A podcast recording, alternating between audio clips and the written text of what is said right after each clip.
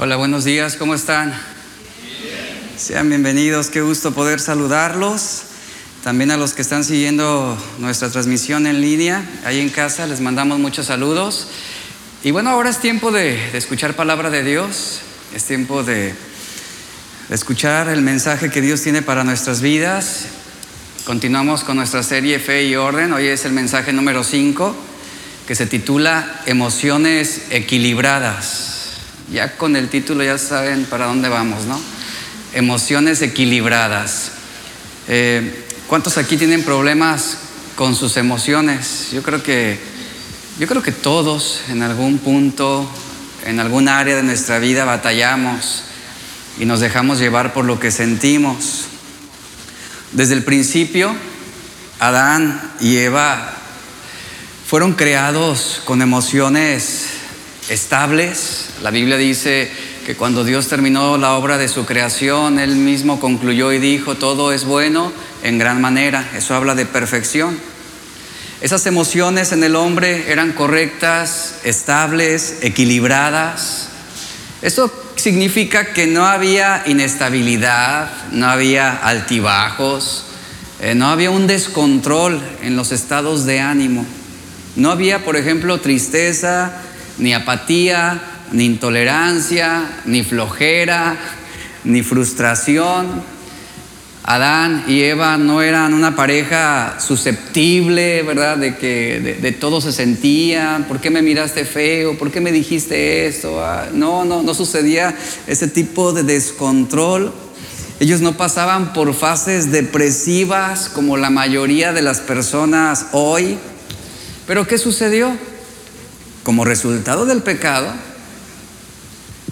nuestras emociones sufrieron un desorden, una alteración, sufrieron un desequilibrio y por este motivo se hicieron inconfiables.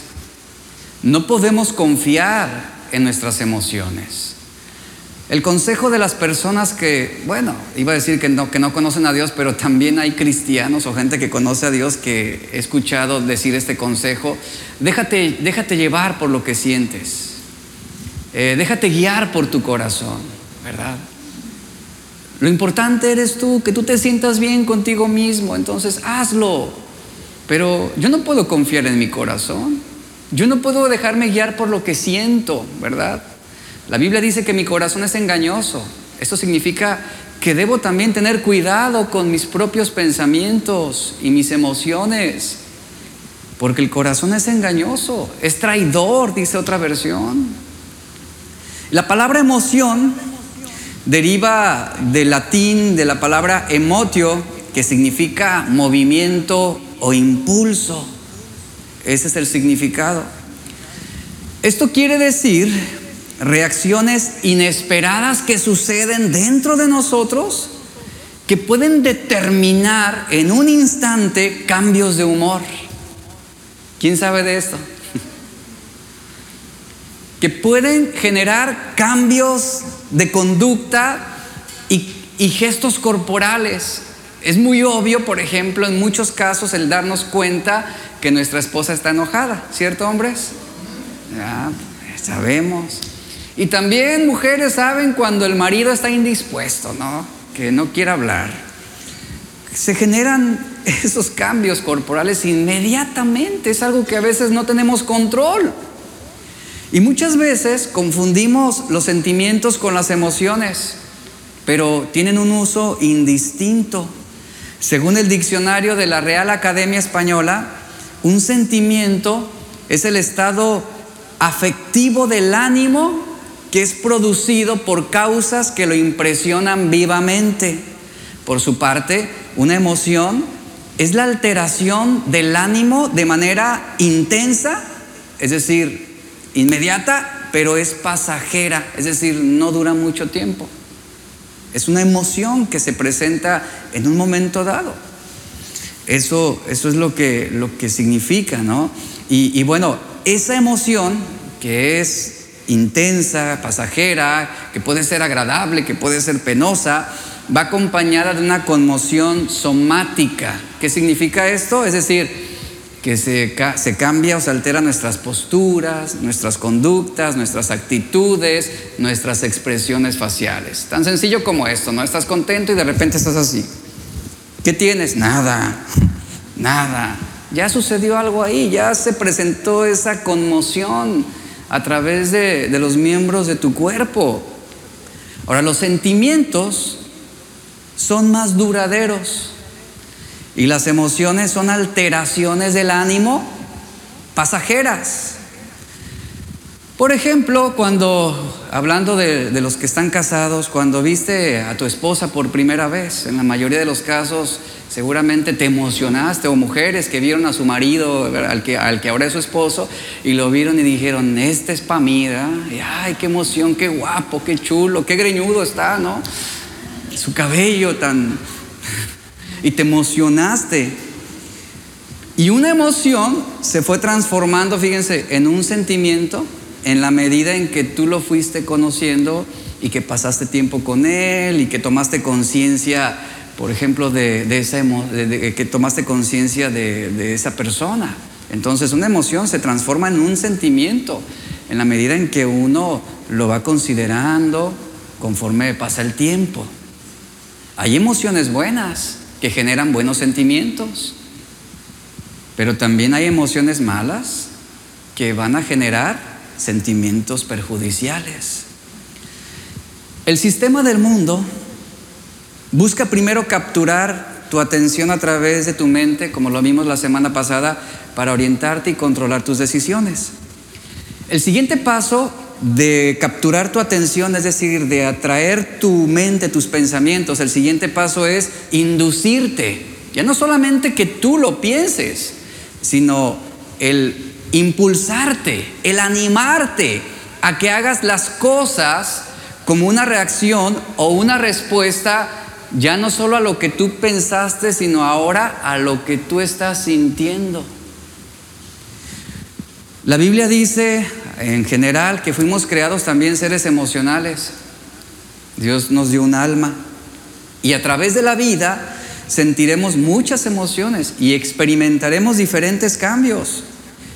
Y estas pueden ser correctas o incorrectas. Las emociones pueden afirmarnos o, o afirmarnos o desestabilizarnos. ¿Y saben de qué va a depender? de cómo nosotros las estemos manejando. Y esto en gran parte depende del dominio propio que ejercemos sobre lo que estamos nosotros sintiendo. Y aquí es donde muchos tienen problemas. Y les es difícil ordenar sus vidas, les es difícil, por ejemplo, aplicar hábitos correctos, saludables, porque emocionalmente están sin control. Y hablando sobre lo que hemos visto, una fe verdadera acompañada de emociones sin control, ¿cuál va a ser el resultado? Usted mismo, usted mismo puede deducirlo. Es mucho más fácil resentirse y no perdonar que pasar por alto una ofensa.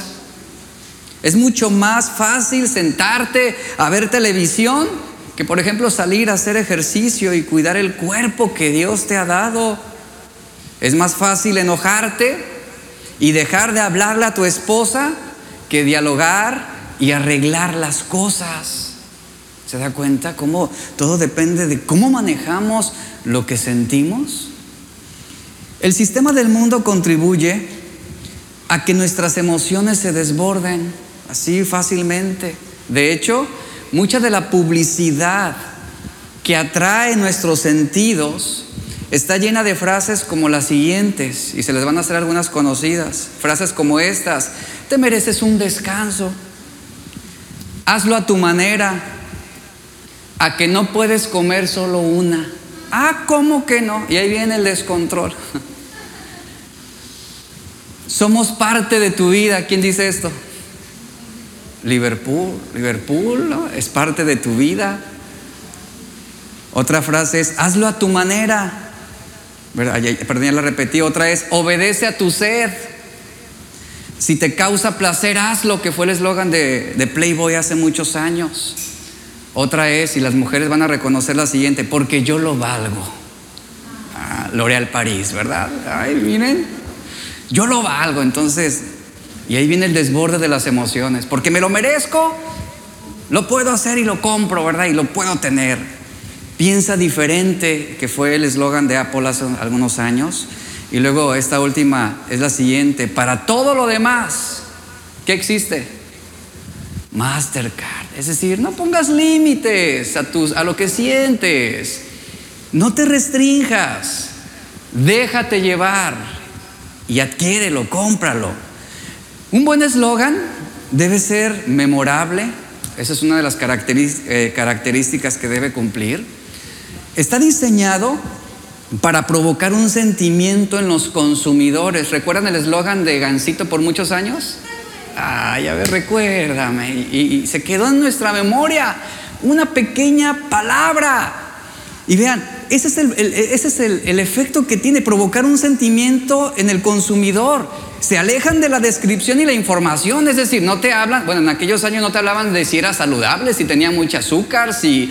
No, no te hablan de eso pero generan un impacto en tus emociones. Se apartan de la descripción, de la información y ponen énfasis en la experiencia que te brindará el comer este producto, el comprar esta marca o el, vestirte con este tipo de ropa. Entonces, un eslogan debe ser corto, directo e impactante. Lo repito, debe ser corto, directo e impactante para poder captar las emociones del consumidor y lograr un convencimiento en las personas para comprar el producto o la marca. Y de manera persuasiva lo logran a través de acercarse a nuestros sentimientos. De esa manera logran ese objetivo. Ahora, el eslogan más memorable de la historia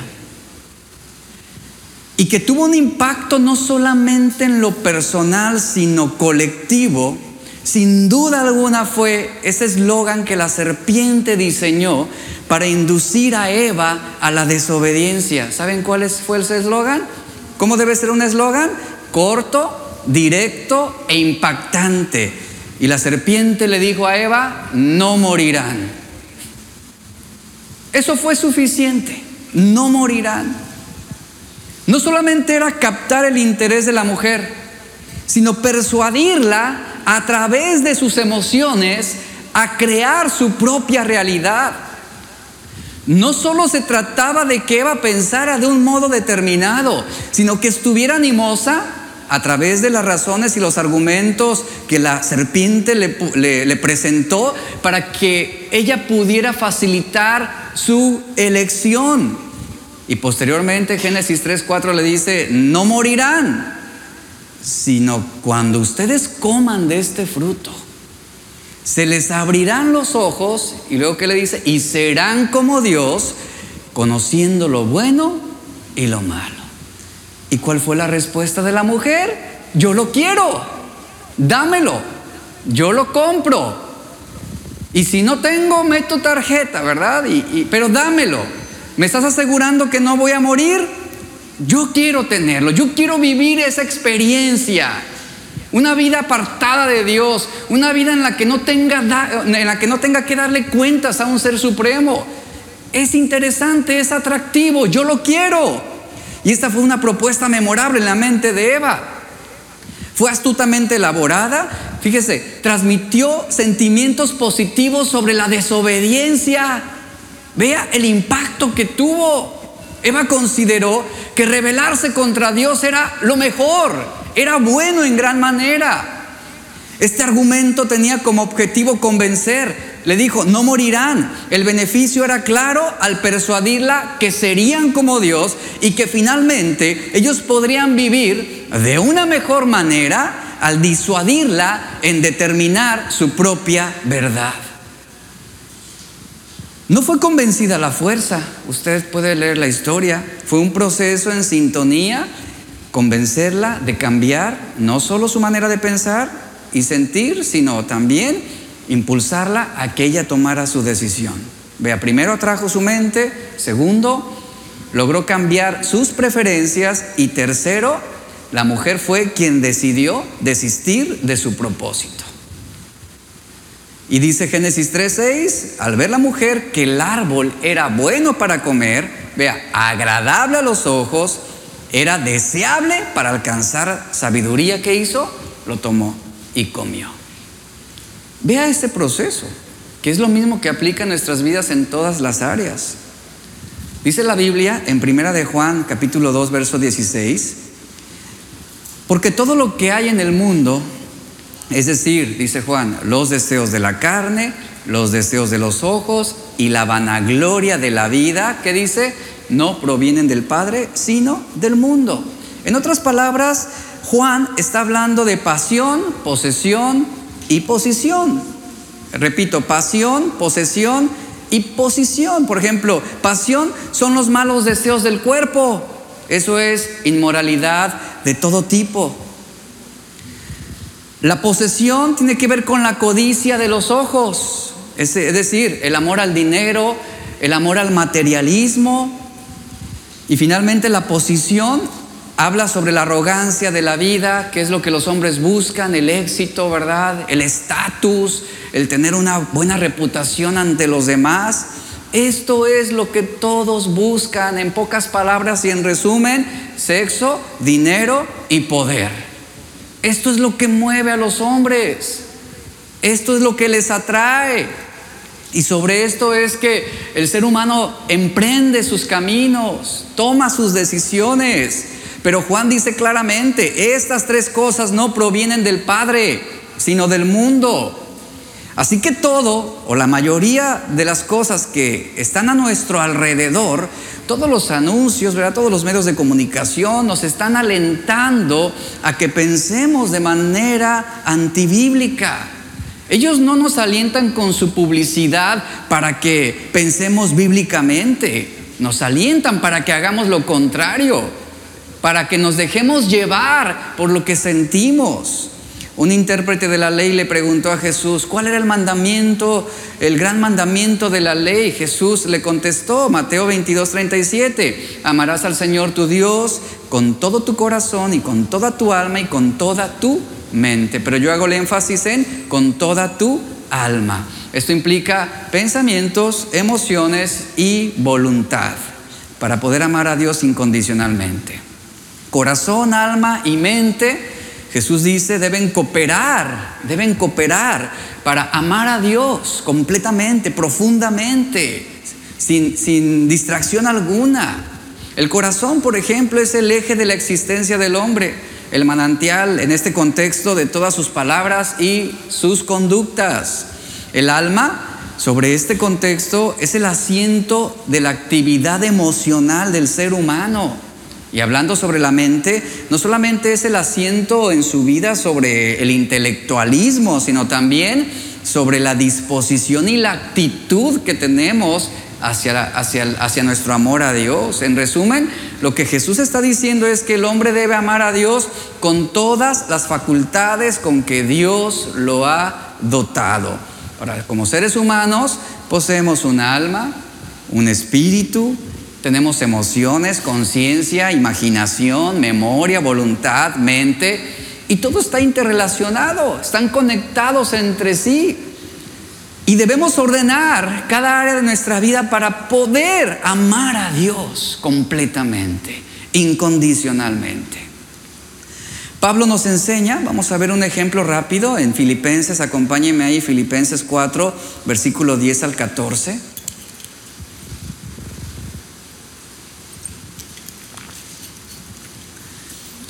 Pablo nos enseña que una fe firme nos mantendrá emocionalmente equilibrados. Acompáñeme, Filipenses 4, 10 al 14, vamos a leer. Dice, no lo digo porque tenga escasez, vea, no lo digo porque tenga escasez. Y luego, ¿qué dice a continuación? Pues sé que aprendido, es decir, que no nacemos no nacemos equilibradamente emocionales. Eso es una realidad. Por ejemplo, desde que los bebés nacen, inmediatamente ellos manifiestan ese desequilibrio al estar llorando a veces de la nada o, sienten alguna molestia y es algo que ellos no pueden controlar. Lloran demasiado en, alguno, en la mayoría de los casos. No es algo que el bebé controle. Entonces, Pablo está diciendo que el mantenernos equilibradamente emocionales, escuche esto por favor, es algo que aprendemos. Y Pablo lo está diciendo, he aprendido a qué? A contentarme cualquiera que sea mi situación. Es decir, si es buena, mantendré ese equilibrio emocional, el tener contentamiento. Si es una situación mala, ¿qué debemos hacer? Aprender a mantener ese equilibrio correctamente. El no dejarnos llevar por las situaciones. Y el apóstol está diciendo, he aprendido a contentarme, sea cual sea mi situación. Es decir, yo no voy a permitir que ninguna situación, ninguna, cause un descontrol de mis emociones. Imagine la vida del apóstol Pablo con una inestabilidad emocional. ¿Dónde hubiera, él, no hubiera sido eficaz en el servicio a Dios? Él no hubiera hecho lo que hizo si él se hubiera dejado llevar por lo que sentía. En vez de escribir, por ejemplo, las epístolas en la, en la, en la cárcel, si él tuviera un descontrol emocional, se la pasaría lamentando y llorando y quejándose. Y ahí se le iría toda la vida victimizándose. Pero vemos que el apóstol, el apóstol Pablo tenía control, aprendió a mantener equilibrio en sus emociones. Se contentó cualquiera que sea su situación. Ninguna situación, dice, ninguna situación de escasez Ninguna situación de estrechez va a cambiar mi prioridad, decía Pablo. No voy a permitir, ahí es donde aprendemos, no voy a permitir que nada cause descontrol, desequilibrio en mis emociones. Versículo 12 dice, vea, sé vivir humildemente y sé tener abundancia en todo y por todo que estoy enseñado. Así para estar saciado como para tener hambre, así para tener abundancia como para padecer necesidad. Vemos aquí cómo Pablo no vivió en el nivel más bajo de sus emociones o de sus deseos. Por ejemplo, la escasez a la que él se refiere, la humillación, el hambre, el padecer necesidad. ¿Qué es lo que generan en el ser humano? Generan emociones pesimistas, negativas, una persona se la va a pasar quejándose, se va a amargar, ¿verdad? Va a generar malos sentimientos. Entonces, Pablo dice, ni la escasez, ni la humillación, ni el hambre, ni el padecer necesidad, o sea, no, no permito que eso controle lo que siento. Ahora, todo esto que Pablo vivió, bien podría justificar emociones descontroladas, bien podría justificarlo. Pero Pablo está diciendo, yo he aprendido a vivir en ambos contrastes, en la pobreza, en la abundancia, en la prosperidad, como en la necesidad. Y esto habla del equilibrio que Pablo tenía en sus emociones. Ahora con toda esta situación del confinamiento es cuando más la gente ha manifestado emociones desequilibradas. Y lamentablemente aún cristianos que no saben no saben controlar lo que sienten, se dejan llevar por lo que se, dejan llevar por lo que escuchan, ¿verdad? Por lo que ven, por lo que sienten y se apartan de la fe en Cristo, pierden su confianza en Dios. Luego leemos en el versículo 14 cómo Pablo concluye estos versículos. Dice, todo lo puedo en Cristo que me fortalece.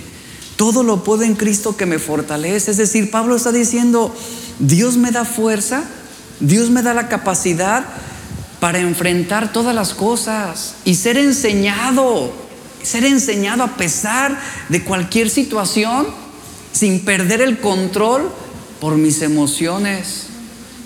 Todo lo puedo, dice.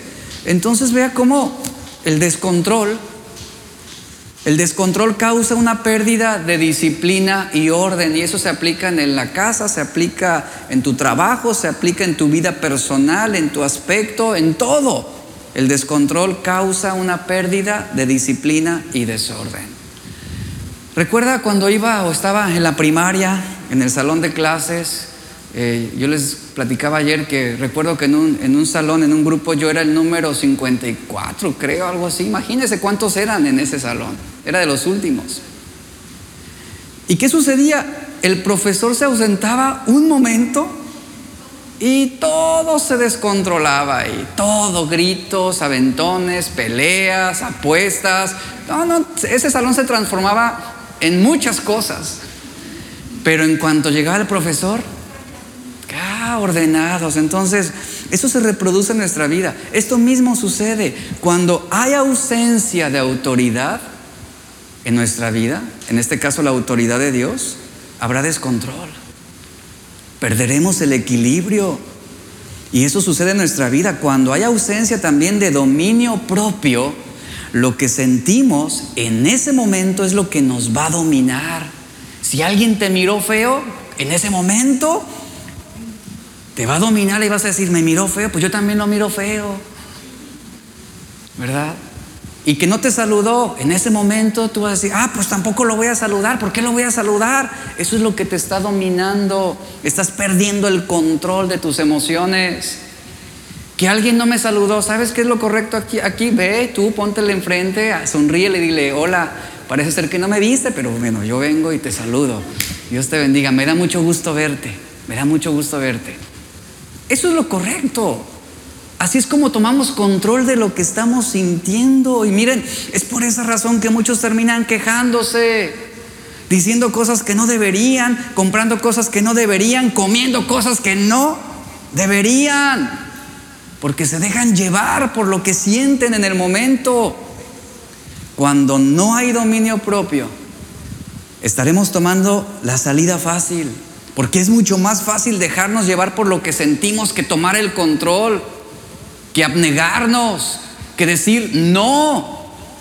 Esta mañana pudiste despertar sintiéndote muy bien, ¿cierto? Ay, dijiste, voy a la iglesia, qué padre, vamos a estar ahí adorando a Dios. Pero a lo mejor en el transcurso del camino, inesperadamente se te metió un vehículo y te hizo frenar bruscamente. Y en ese instante, seguramente pudo cambiar tu ánimo. Y ahí estás ya cabizbajo, estás entre molesto, entre frustrado, llegas a la iglesia ya reprimido porque alguien se te metió en el camino y te hizo molestarte. Y puedes irte a dormir de muy buen humor, por ejemplo, pero a la mañana siguiente sin ningún motivo te levantas irritado, no quieres ir a trabajar, no quieres ver a nadie, no quieres hablar con nadie, no quieres comer. Miren mujeres, no solo les pasa a ustedes hablando del ciclo hormonal, también yo me he dado cuenta que hay, hay hombres jóvenes ya medios andropáusicos que, que dices, ¿qué pasa? Entonces no se sientan mal, ya también parece ser que es un padecimiento en, en, muchos hombres. Entonces, lo cierto es que no podemos evitar tener emociones negativas, como lo es el temor, el desánimo, la ira, el miedo, pero lo que sí podemos hacer, lo que sí podemos aprender, que es lo que Pablo señalaba a los filipenses, es tener control de lo que estamos sintiendo. Tú no estás obligado a seguir la orientación de tus emociones. Solo porque te levantas y te sientes desanimado, no significa que debes quedarte así todo el día.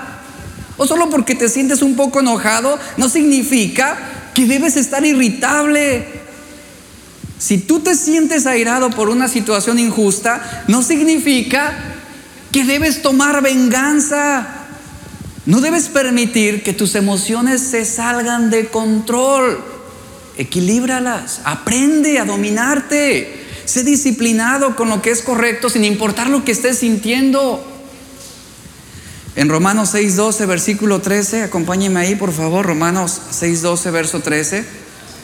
Pablo dice, no reine pues el pecado en vuestro cuerpo mortal, de modo que lo obedezcáis en sus concupiscencias, ni tampoco presentéis vuestros miembros al pecado como instrumentos de iniquidad, sino presentaos vosotros mismos a Dios como vivos de entre los muertos y vuestros miembros a Dios como instrumentos de justicia. Estos versículos son muy claros con respecto a este tema. Se nos está diciendo que no permitamos que el pecado controle la manera en que vivimos. Hay que aprender, aquí viene el punto, hay que aprender a tomar control. Hay que aprender. No permitas que el pecado controle la manera en que vives. Es decir, Pablo está diciendo, no presentes los miembros de tu cuerpo al servicio del pecado. La nueva traducción viviente comunica de una manera muy apropiada la idea del versículo 13, que dice así, no dejen que ninguna parte de su cuerpo se convierta en un instrumento del mal para servir al pecado. Ahora, tus miembros son las partes de tu cuerpo, hablando de tus oídos, de tus labios, tus ojos, tus manos, tu mente. Y la idea que está plasmando el apóstol es muy práctica. Si tienes ojos, todos tenemos ojos, ¿verdad? Tienes ojos, no los uses para servir al pecado.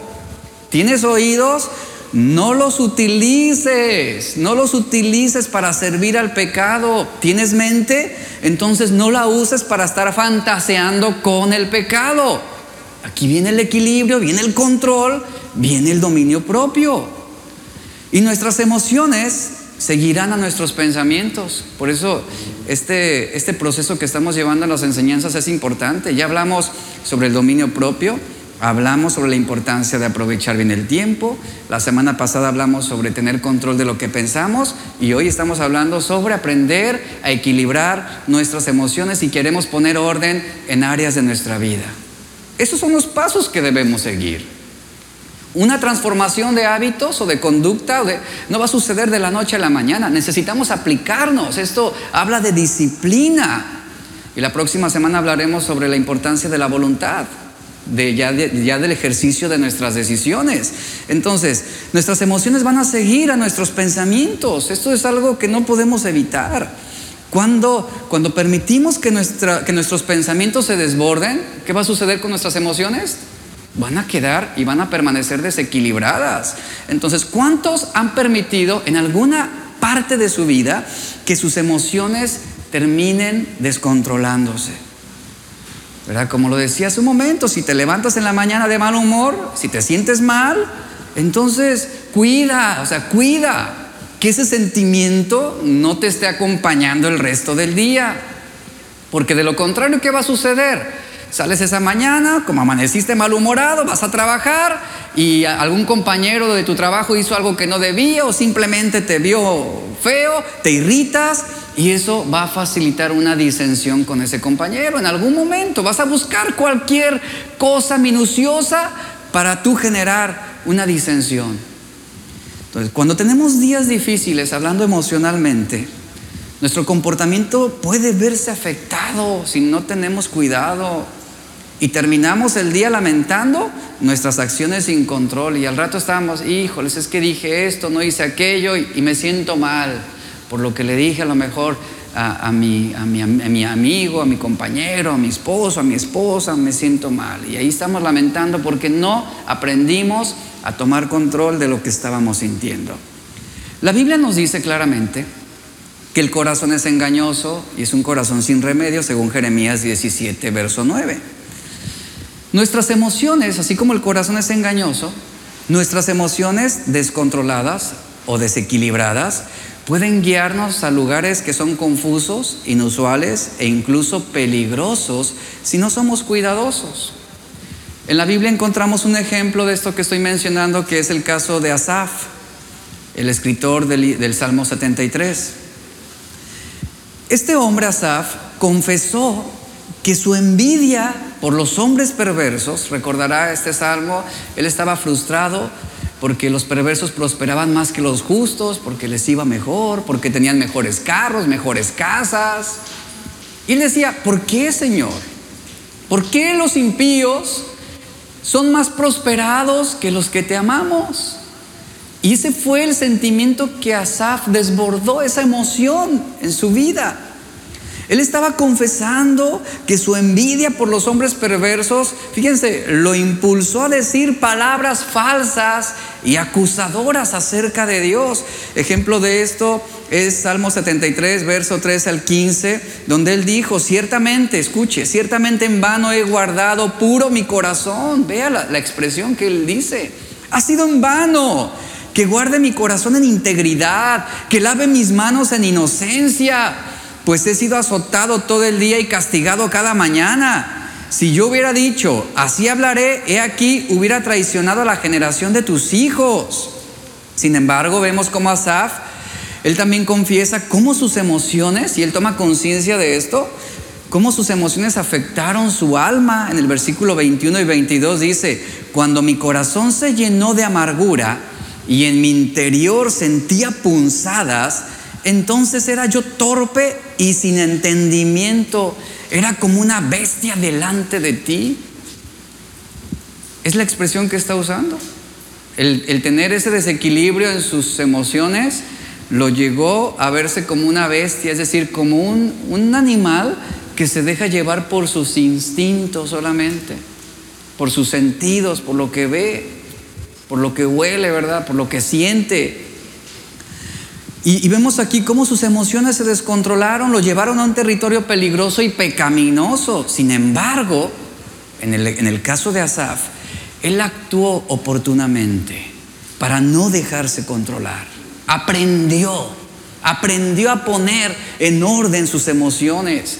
En lugar de eso, por fe, dice la escritura, él guió esa alteración de ánimo, vea, ese desequilibrio, él la dirigió hacia la verdad de Dios.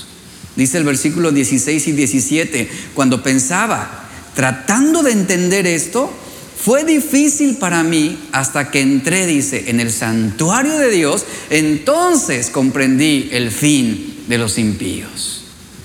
Y ahí fue donde Asaf descansó en Dios y dijo, qué equivocado estaba. ¿Cómo es posible que me dejé llevar por lo que yo estaba sintiendo?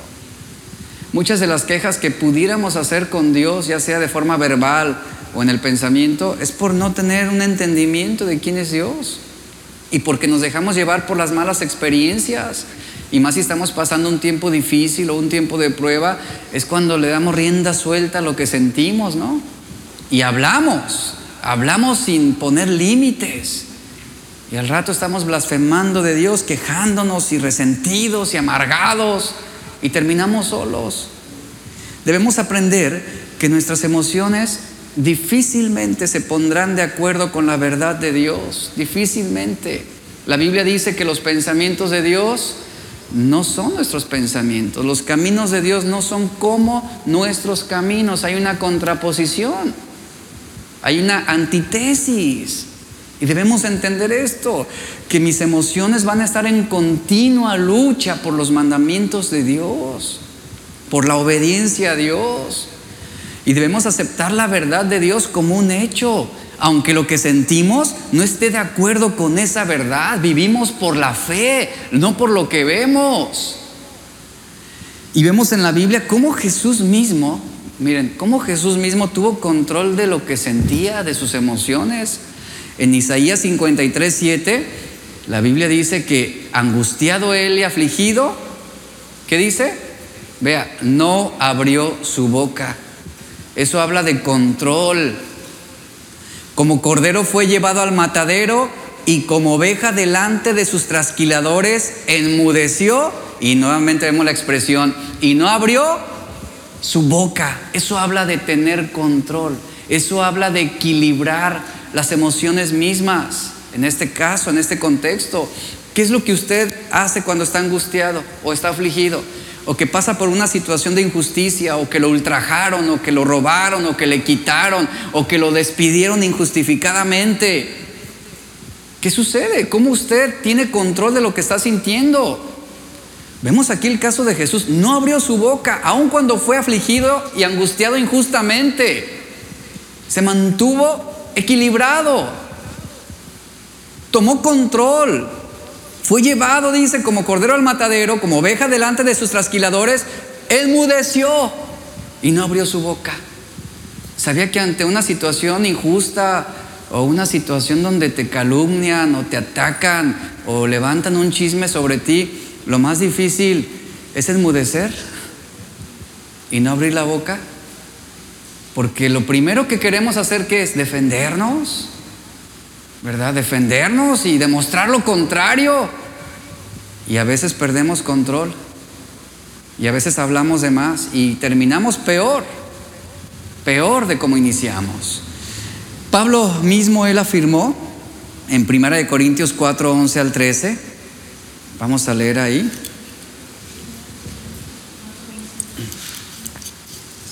Dice, hasta esta hora padecemos hambre, tenemos sed, estamos desnudos, somos abofeteados, no tenemos morada fija, nos fatigamos trabajando con nuestras propias manos, nos maldicen y qué? Bendecimos, padecemos persecución y la soportamos, nos difaman y rogamos. Dice, hemos venido a ser hasta ahora como la escoria del mundo, el desecho de todos. Pero vean cómo el apóstol Pablo nos marca también ese equilibrio.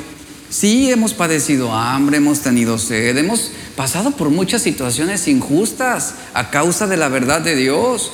Nos han dejado medio desnudos, hemos sido abofeteados, dice. ¿Alguna vez te han dado un golpe en la cara inesperadamente? No, pues en el momento, ¿qué pasa? Te enciendes y quieres responder el golpe. Pero Pablo dice, nos han maldecido, pero ¿cuál es la respuesta? Fíjense, he aprendido, he aprendido a tomar control de lo que siento. Sí, me maldicen, pero yo bendigo. Me persiguen, pero la soportamos con esperanza. Nos difaman, y no andamos ahí regresando también el golpe, ¿no? Sino aprendimos, aprendimos a controlar, a equilibrar lo que, lo que sentimos.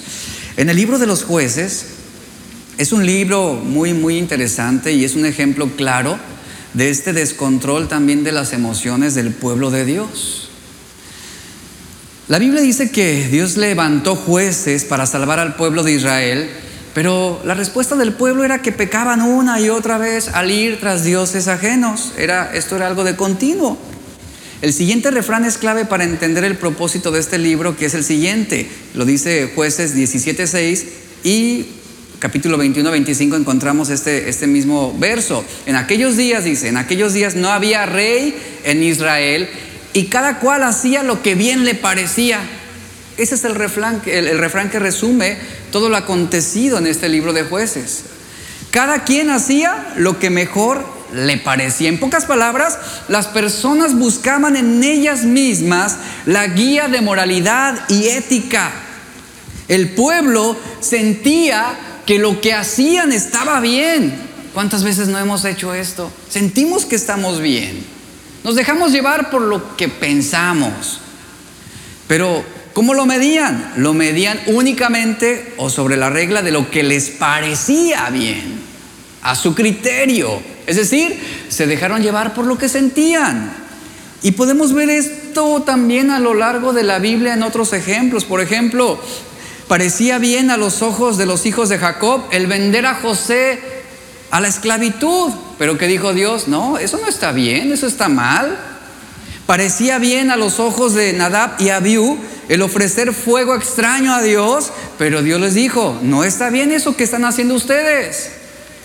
Le parecía bien a los ojos del rey David el cometer adulterio con Betsabé y, y cubrirlo con un asesinato, pero Dios le dijo a David, no está bien lo que estás haciendo. Le parecía bien a los hijos, eh, perdón, le parecía bien a Judas el traicionar a Jesús, pero Dios le dijo, no está bien lo que tú estás haciendo. Hay camino, dice Proverbios 14, 12, hay camino que al hombre le parece derecho, pero su fin es camino de muerte. A los ojos de Adán y Eva, el comer del fruto prohibido les parecía bien, pero Dios dijo que no estaba bien, que estaba mal lo que hacían. Ellos se dejaron llevar por lo que sentían. Eso, ellos permitieron emociones también descontroladas, desequilibradas. Y dice Romanos capítulo 8, verso 5 al 8, dice, porque, porque los que son de la carne piensan en las cosas de la carne, pero los que son del Espíritu en las cosas del Espíritu, porque el ocuparse de la carne es muerte, pero el ocuparse del Espíritu es vida y paz, por cuanto los designios de la carne son enemistad contra Dios porque no se sujetan a la ley de Dios, ni tampoco pueden, y, el final dice, y los que viven según la carne no pueden agradar a Dios. Aquí podríamos decir de esta última parte del verso lo siguiente, y los que mantienen emociones desequilibradas no pueden agradar a Dios, porque se dejan llevar por lo que sienten y no por la obediencia a Dios. Y Pablo nos está dando una manera fácil de saber si estamos caminando en el espíritu o estamos caminando en la carne. Simplemente debemos analizar en qué cosas están ocupadas nuestras mentes y hacia dónde está orientándose lo que estamos sintiendo. Como saben, la mente es el campo de batalla estratégico donde luchan la carne y el espíritu. Las emociones seguirán a nuestros pensamientos. El apóstol Pedro fue un hombre de continuo descontrol emocional. Se mostró impetuoso hasta el punto de que llegó a ser totalmente imprudente. Por ejemplo, un día Pedro dejó la barca junto con los otros discípulos, se lanzó a las aguas, ¿verdad? Caminó eh, en las aguas hacia Jesús, pero en el momento cuando vio las circunstancias, cuando vio las olas, el viento, las aguas, ¿qué, qué sucedió? Perdió el control. Él comenzó a ver a su alrededor, quitó los ojos de Jesús y comenzó a hundirse. Un día Pedro también tomó aparte a Jesús impulsado por su sentimiento, su emoción, y quiso reconvenirle para que apartara de su mente la idea de que él tendría que morir. Habló según le parecía y quiso el Señor. Rápidamente el Señor Jesús lo mira y lo corrige, le dice, Pedro, me eres tropiezo, porque no pones la mira en las cosas de Dios, sino en las cosas de los hombres. Otra ocasión, otro día, Pedro desenvainó su espada nuevamente. Vea cómo era tan impulsivo este hombre y atacó al siervo del sumo sacerdote. Y a lo mejor cuando le, da el, el, machetazo, él miró a Jesús como diciendo, ¿le sigo o qué onda? Y Jesús le dice, no, no, no, no, Pedro, no, no es así. Guarda esa espada. Y vemos también otro día, Pedro se jactó, fíjense, se jactó de que él nunca, nunca abandonaría a Jesús. Aunque todos los demás lo hicieran, él le decía, yo nunca te negaré. ¿Y qué sucedió? Y más tarde lo negó tres veces. Lo negó tres veces, lo traicionó. Emociones desequilibradas. Somos impulsivos, emocionales muchas veces. La Biblia dice en Proverbios 16, 32, es mejor tener dominio propio que dominar una ciudad. El dominio propio es como lo leemos, así, punto. Debes aprender a controlarte a ti mismo. Debes aprender a controlar lo que sientes. En otras palabras, cuando sientes que las emociones se levantan y sientes ofender a alguien, ejerces dominio propio y mantienes la boca cerrada, ¿verdad? En ese sentido, cuando alguien está ahí ofendiéndote, calumniándote, ¿verdad? Ofendiéndote y lastimándote y dices, no, ejerzo dominio propio, no debes dejarte llevar eh, de manera impulsiva. Cuando te levantas el domingo en la mañana y no tienes ganas de ir a la iglesia, ¿qué sucede? Debes aprender a ser disciplinado e ir. No dejarte llevar por lo que estás sintiendo. Cuando te quieres salir de la iglesia temprano para irte a comer porque no desayunaste. Amén. ¿Qué tienes que hacer? ¿Aguantarte y quedarte hasta el final del servicio? Aprender a tomar control. El dominio propio significa tener control. Cuando quieres ver algo que sabes que no debes hacer, jóvenes, no cedan a sus emociones. Tomen el control. Apaguen esa basura, apaguen ese celular, descarguen esa quiten, anulen esa aplicación que te está induciendo a situaciones donde emocionalmente te están descontrolando. Cuando quieres comerte un segundo vaso de helado y tu carne te dice, dame más, vente, dame, dame, quiero, quiero, quiero, toma el control. Dile a tu carne, no. Pero tú dices, de repente tu carne dice, no, no, no, es muy difícil, tú tienes muchas ganas, tú tienes muchas ganas, éntrale, cómele, no pasa nada. Ahora, ¿te imaginas cuántos problemas hasta el día de hoy nos hubiéramos, nos hubiéramos evitado si dejáramos de permitir que nuestros sentimientos controle nuestras vidas? ¿O que dejarnos llevar por nuestras emociones? Piense en los problemas de salud que mucha gente tiene el día de hoy. Muchas de las enfermedades somáticas se derivan de emociones desequilibradas.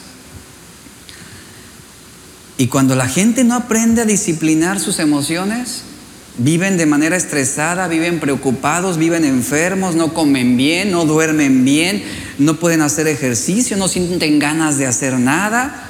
Sus emociones sin control los pueden llevar a victimizarse y buscar culpar a otro, ¿verdad? Hacer responsable a los demás.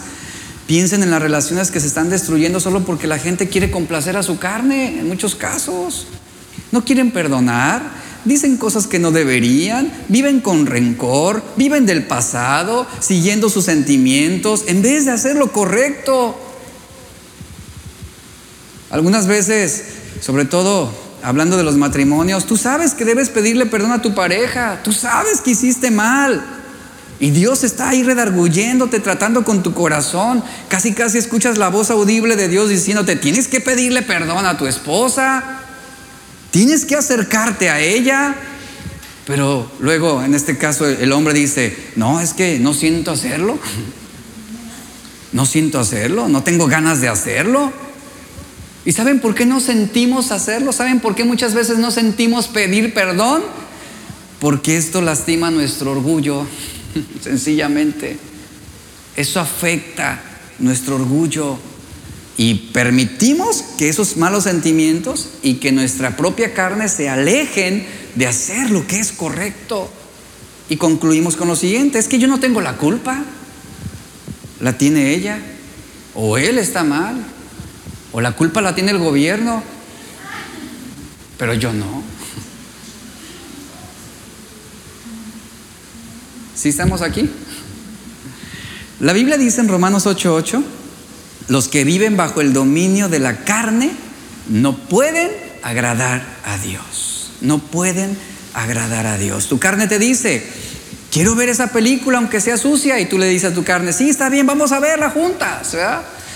Quieres comprar esa ropa y dices, ah, aunque no se me vea bien, pero la voy a comprar porque es lo que está de moda ahorita. Quiero ser grosero. Ah, sé grosero, dice tu carne. Tengo ganas de insultar, pues insulta, ¿qué te detiene? ¿Verdad? Haz lo que haz lo que mejor te parezca. Quiero tener otra aventura, dicen los hombres, con otra mujer y la carne te dice, "Pues bien, hazlo."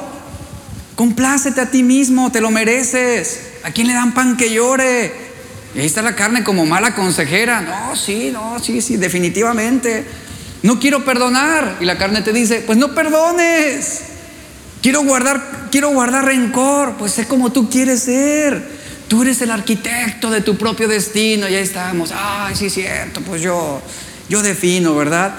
Y tu carne está diciéndote, haz cualquier cosa que tú sientas hacer. ¿Y saben qué dice el, la que dice el pecado, haz lo que tú quieras, haz lo que tú sientas, no morirás. Un poquito de pornografía, un poquito de adulterio, de fornicación, de mentiras, de traición, de robo. No morirás, eres tu propio Dios, tú determinas lo bueno y lo malo, déjate llevar por lo que estás sintiendo. Vamos a ver una historia breve, rápida aquí en Génesis 49. Génesis 49. Versículo 3 y 4. Ya estoy terminando. Ya saben que este ya estoy terminando, es nada más diciendo falta media hora.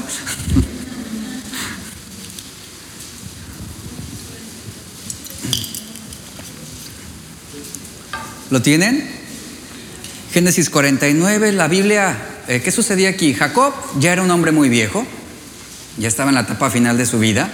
Él mandó llamar a todos sus hijos para bendecirlos, darles instrucciones, en pocas palabras, darles la herencia, ¿no? Lo que les correspondía antes de él morir. Y en el verso 3 y 4 él comienza a hablarle a su primogénito, al mayor, quien era Rubén.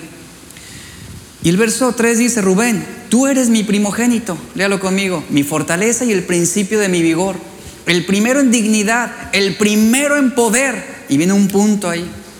Y luego dice, impetuoso como las aguas, ya no serás el primero por cuanto subiste al lecho de tu padre, entonces te envileciste al subir a mi lecho. ¿Qué sucede aquí?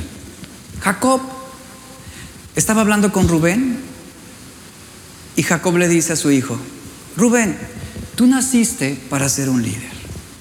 Tú naciste para encabezar a nuestra familia, espiritualmente, socialmente, moralmente. Tu rango como primogénito te daba el mayor honor. Pero su padre le dice, pero hay un problema contigo, Rubén, hay un problema contigo, que eres muy inestable. Eres un hombre descontrolado. Tus emociones hierven como un sartén con agua, es lo que está insinuándole. Te dejas llevar, te dejas controlar por lo que estás sintiendo. Siempre estás sirviendo a tu carne. Y esto lo podemos ver en lo que dice a continuación. Porque deshonraste mi cama, le dice. Tomaste a mi mujer. Te acostaste con mi mujer. Imagínese. Has sido infiel. Me has deshonrado a mí porque estás siguiendo tus emociones. Por eso hiciste lo que mejor te parecía, lo que quisiste. Y por vivir una vida floja, una vida desordenada, nunca, le dice, nunca tendrás los privilegios del hijo mayor. Qué tremendo está esto. Ve, Rubén lo perdió todo por su descontrol por no haber sido ordenado, por no haber sido equilibrado en lo que sentía, se dejó llevar por su carne, siguió los impulsos de sus deseos que lo llevaron a la inmoralidad con la concubina de su padre. Y ahí están las consecuencias, lo perdió todo. Y así pasa también en la vida cristiana. Si queremos crecer en la fe y queremos hacer la voluntad de Dios y amar a Dios, con todo el corazón, con toda el alma y con toda nuestra mente, debemos aprender a ser estables, a ser equilibrados en lo que sentimos. La Biblia dice en Santiago 1.14 que somos atraídos y seducidos por nuestros malos deseos. En otras palabras, que la tendencia del ser humano es actuar en base a sus impulsos. Le servimos a nuestra carne en el momento en que sentimos algo. He conocido personas que viven bajo el control de esos impulsos y yo creo que todos conocemos a alguien. Es más, nosotros mismos en alguna etapa de nuestra vida eh, hemos dejado que nuestros impulsos nos estén guiando y explotamos y sufrimos y quedamos resentidos y no perdonamos y nos amargamos y no somos capaces de dar una segunda oportunidad. Vivimos en rencor, tenemos mala actitud, siempre malhumorados, siempre pesimistas, siempre inestables.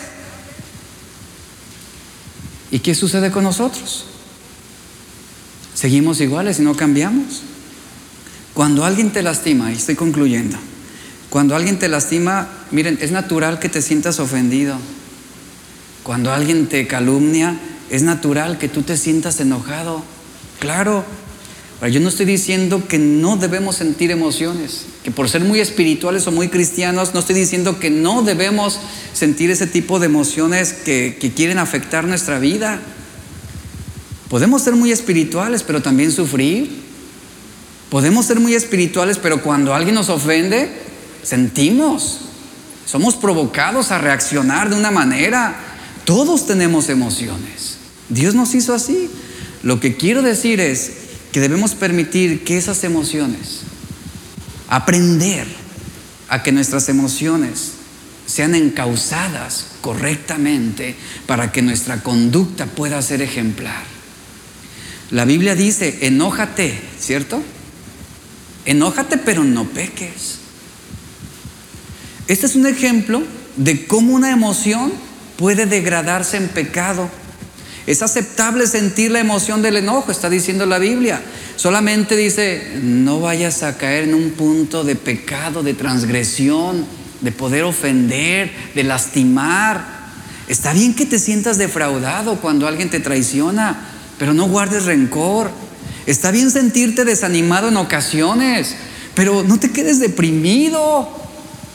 No permitas que te controle. Jesús tuvo enojo, él se, él se, enojó algunas ocasiones por causas justas, pero él nunca pecó ni con sus palabras ni con sus acciones.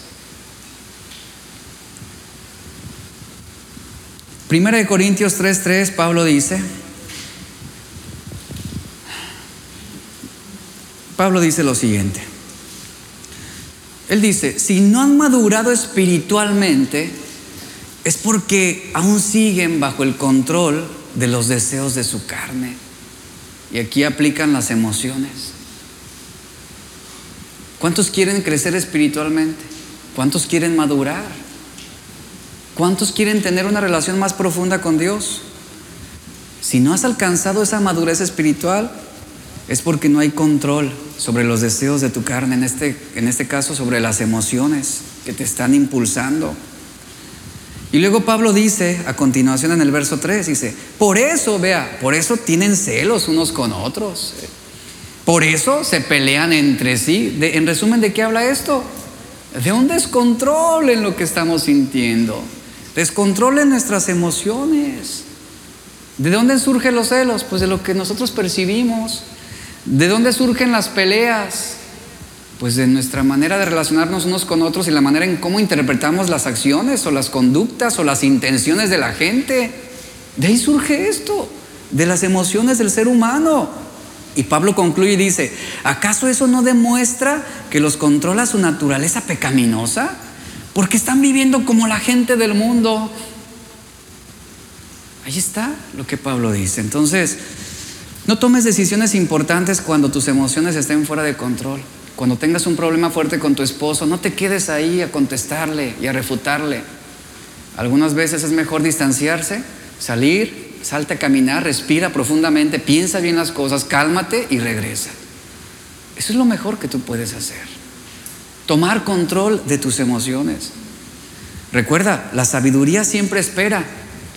La sabiduría piensa en las consecuencias.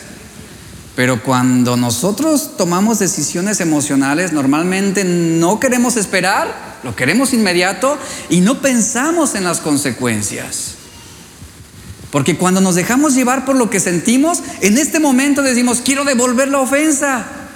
Pero ¿qué va a suceder más adelante? Tú vas a terminar siendo el ofensor, el transgresor. En este momento eh, quiero gritarle a mi jefe y decirle sus verdades. Piénsalo bien, porque más adelante seguramente no tendrás ya trabajo y te van a decir pase por su liquidación. Ofendió al jefe. no pensamos las cosas. Y en este momento quiero gritarle al gerente, pero más adelante vas a lamentar tus palabras. Toma control. Aprende a tomar control. Tenemos que aprender a seguir la sabiduría y no nuestras emociones para vivir como es digno del Señor. Qué importante es poner orden en esta área si queremos ser estables y queremos ser perseverantes en la fe cristiana. Que Dios nos dé sabiduría y yo sé que es un área difícil para muchos, difícil, pero como dice Pablo, aprendamos, aprendamos a tomar control de nuestras emociones. Vamos a orar. Padre, te damos gracias por tu palabra en este momento.